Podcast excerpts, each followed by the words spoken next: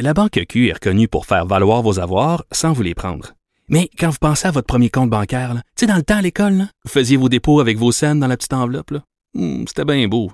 Mais avec le temps, ce vieux compte-là vous a coûté des milliers de dollars en frais, puis vous ne faites pas une scène d'intérêt. Avec la Banque Q, vous obtenez des intérêts élevés et aucun frais sur vos services bancaires courants. Autrement dit, ça fait pas mal plus de scènes dans votre enveloppe, ça. Banque Q, faites valoir vos avoirs. Visitez banqueq.ca pour en savoir plus. Pendant que votre attention est centrée sur cette voix qui vous parle ici, ou encore là, tout près ici, très loin là-bas, ou même très, très loin. Celle de Desjardins Entreprises est centrée sur plus de 400 000 entreprises partout autour de vous.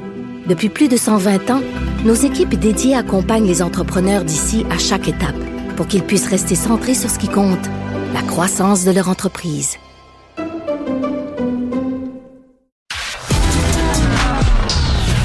De la culture aux affaires publiques. Vous écoutez Sophie Durocher. Cube Radio. Au cours des dernières semaines, on a beaucoup parlé d'éducation, euh, entre autres à cause de cette sortie, ou à cause ou grâce à cette sortie fameuse de Grégory Charles. Mais toujours est-il qu'on parle beaucoup euh, d'éducation et de la valorisation du métier d'enseignant. Mais euh, il y a une lettre qui est publiée ce matin dans le Journal de Montréal, Journal de Québec, dans la section Faites la différence, qui amène notre réflexion ailleurs sur, en particulier, euh, la valorisation de l'éducation physique dans nos écoles. On va parler avec celle qui est l'autrice de la lettre, Véronique Marchand, qui est directrice générale de la Fédération des éducateurs et éducatrices physiques enseignants du Québec. Madame Marchand, bonjour. Bonjour, Madame Durocher. J'ai adoré votre lettre parce que c'est vrai que quand on regarde le système d'éducation, on a l'impression qu'il y a un deux poids, deux mesures. C'est-à-dire qu'il y a des matières considérées comme étant sérieuses, les mathématiques, le français, l'histoire, et il y a des matières molles. L'éducation physique en fait partie. Vous, ce que vous voulez, euh, c'est en fait défaire ce préjugé. Il est encore existant en 2022. On, on dénigre encore l'éducation physique? Oui, tout à fait. On l'a vu dernièrement par un journaliste qui croit encore qu'on fait du ballon chasseur dans nos cours. Euh, alors, c'est très malheureux comme perception. D'autres ont aussi le, le référent de ce qu'ils ont vécu il y a 20, 25, 30 ans où on évaluait beaucoup la performance, donc combien de redressements assis on peut faire en une minute, etc. Ce genre d'évaluation-là. Maintenant, l'éducation physique, ce n'est plus ça. Euh, peut-être que ça l'a déjà été, mais aujourd'hui, c'est vraiment de l'apprentissage de compétences. Alors, ce qu'on veut, c'est que les élèves puissent, par exemple, savoir lancer un ballon. Est-ce qu'ils doivent lancer un ballon de basketball, un ballon de football, un ballon de baudruche? L'important, c'est qu'ils puissent lancer. Donc, on va, on va mettre différents moyens d'action à leur portée pour qu'ils puissent trouver un peu la, la meilleure façon pour eux de faire ces apprentissages-là. Donc, on n'est plus dans le sport, on, on est vraiment dans, dans, dans de l'apprentissage, de l'acquisition d'habiletés motrices.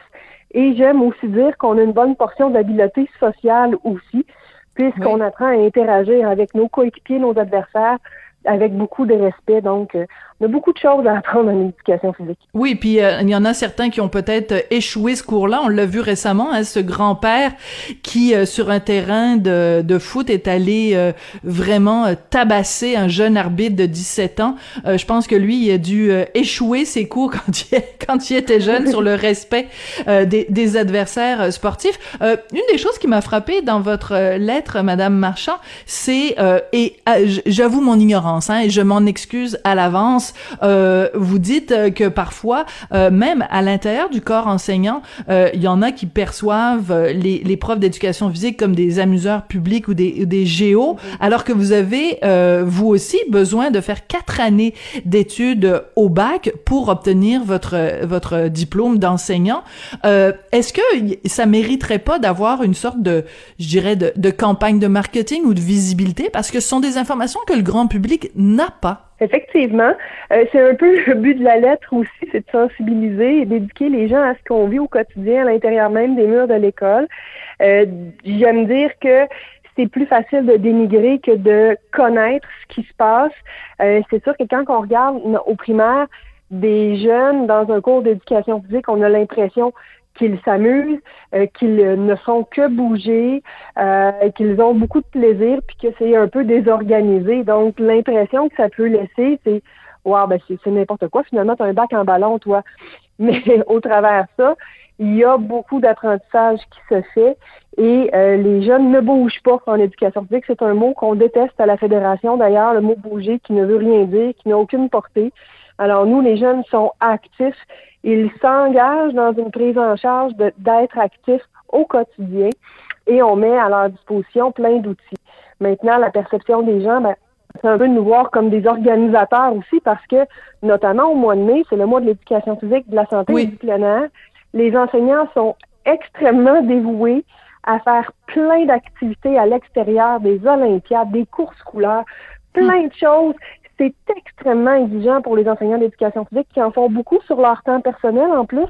Euh, et, l'autre but de la lettre, c'était aussi de les féliciter puis de leur dire lâchez pas, continuer, vous changez les élèves, vous êtes important mm. pour eux, puis vous faites une différence au quotidien. Ces activités-là, euh, même si elles sont exigeantes pour vous, ben continuez parce qu'elles font du bien aux élèves. Donc, euh, souvent, les, gens vont plus percevoir que oui, on est des, des gentils organisateurs, donc des géos euh, scolaires, mais non, on, on, va beaucoup plus loin que ça, c'est trouver des façons de mettre en application tout ce que les élèves ont appris au cours de l'année dans nos cours. Oui, puis il y a une autre chose aussi qui est extrêmement importante, c'est que ben, c'est la, la fameuse devise latine, je, me trompe tout le temps là, mais enfin dans un, un esprit sain, dans un corps sain, euh, incorporer oui, sanum, quelque chose comme ça là, mais c'est que euh, c'est pas vrai que l'éducation physique c'est moins important que le cours de français ou que le cours de mathématiques parce que euh, surtout à une époque où on vit tellement de sédentarité avant mhm. quand moi j'étais jeune ben on, on, bougeait dans les cours d'éducation physique mais on bougeait aussi en dehors de l'école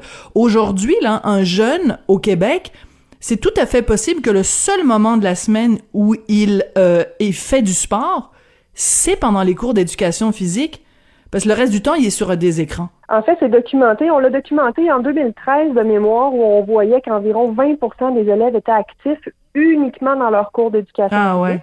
Alors, ah c'est une véritable catastrophe. Là, c'est un sur cinq. On pense qu'aujourd'hui, c'est, c'est, pire. Euh, il y a eu des études de fait aussi euh, euh, à Montréal en pleine pandémie où les jeunes disaient que, ben oui, si j'ai pas de cours d'éduc, ben je, je suis pas actif. Alors, on, a tout un défi avec nous, effectivement, pour contrer ces forces de sédentarité-là qui sont de plus en plus puissantes. Là. et l'éducation physique, ben, contrairement à d'autres matières, c'est une matière que plus on lui alloue de temps, plus les jeunes ont l'opportunité de, pratiquer, plus ils vont devenir bons. Alors, ce qui n'est pas nécessairement le cas, par exemple, en mathématiques, où on a des études qui démontrent, en fait, c'est François Trudeau de Trois-Rivières que je salue, a fait une étude dans les années 90 où il a coupé la moitié du temps en mathématiques pour l'ajouter en éducation physique. Et les résultats sont vraiment extraordinaires. Alors, 50% des élèves ont amélioré leurs résultats de maths et 50% des autres ont pas eu aucun effet. Alors, il faut se poser la question, est-ce que faire plus de maths est vraiment bon pour les élèves versus faire plus d'éducation physique? oui, parce qu'à un moment donné, on sature. À un moment donné, on sature, c'est-à-dire qu'on peut pas passer quatre heures de suite à étudier des maths. À un moment donné, on sature, alors que si on, on passe plus de temps à faire du, euh, du, du sport, de l'éducation physique, euh, on, on, développe une motricité, on développe aussi un sens d'équipe, etc. Je comprends tout à fait le, le parallèle. En même temps, est-ce qu'il n'y a pas aussi un travail à faire auprès des, des parents? Vous le soulevez un petit peu dans, dans votre lettre, c'est-à-dire qu'il y a des parents euh, qui disent bon ben de toute façon, je vais te faire un billet, puis euh, t'auras pas besoin d'aller à ton cours d'éducation physique, tu vas pouvoir te concentrer sur d'autres activités. Quand on doit faire le choix, mettons de, manquer euh, l'école pour aller à un rendez-vous chez le dentiste, il y a beaucoup de parents qui vont dire ben vas-y pendant tes heures d'éducation physique, c'est c'est encore considéré comme une matière euh, insignifiante là. Euh, oui, notamment parce que on, ne la rend pas obligatoire pour l'obtention du diplôme et on, sait actuellement que au ministère de l'Éducation, ben le, L'indicateur numéro un, c'est l'obtention du diplôme. Donc, le taux de diplomation. Euh, est-ce qu'on fait échouer tant d'élèves que ça en éducation physique? Je crois pas. En fait, c'est environ entre 5 et 8% d'élèves qui peuvent échouer leur cours. Mais de toute façon, c'est pas bien grave. Ils n'en ont pas besoin pour leur diplôme. Alors, il y a tout ça aussi. Est-ce qu'ils hmm. échouent parce qu'ils refusent de se prendre en charge? Euh, je pose la question. Et je vais faire un peu de pouce pour mes collègues qui sont en éthique et culture religieuse, qui sont dans le même bateau que nous au secondaire, parce que les élèves ont le choix de réussir un ou l'autre cours pour obtenir leur diplôme.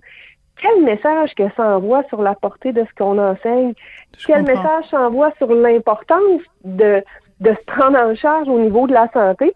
Je pose aussi la question à, nos décideurs politiques. Alors, euh, il y, a des choses à changer de ce côté-là aussi. Oui. En même temps, euh, partez-moi pas sur les cours d'éthique et de culture religieuse parce que je vais toujours considérer que c'est pas mal plus important d'être capable de jouer au, euh, au basketball que de que de se faire laver le cerveau avec des cours d'éthique et de culture religieuse. Mais c'est un autre débat et je partirai pas en éditorial tout de suite.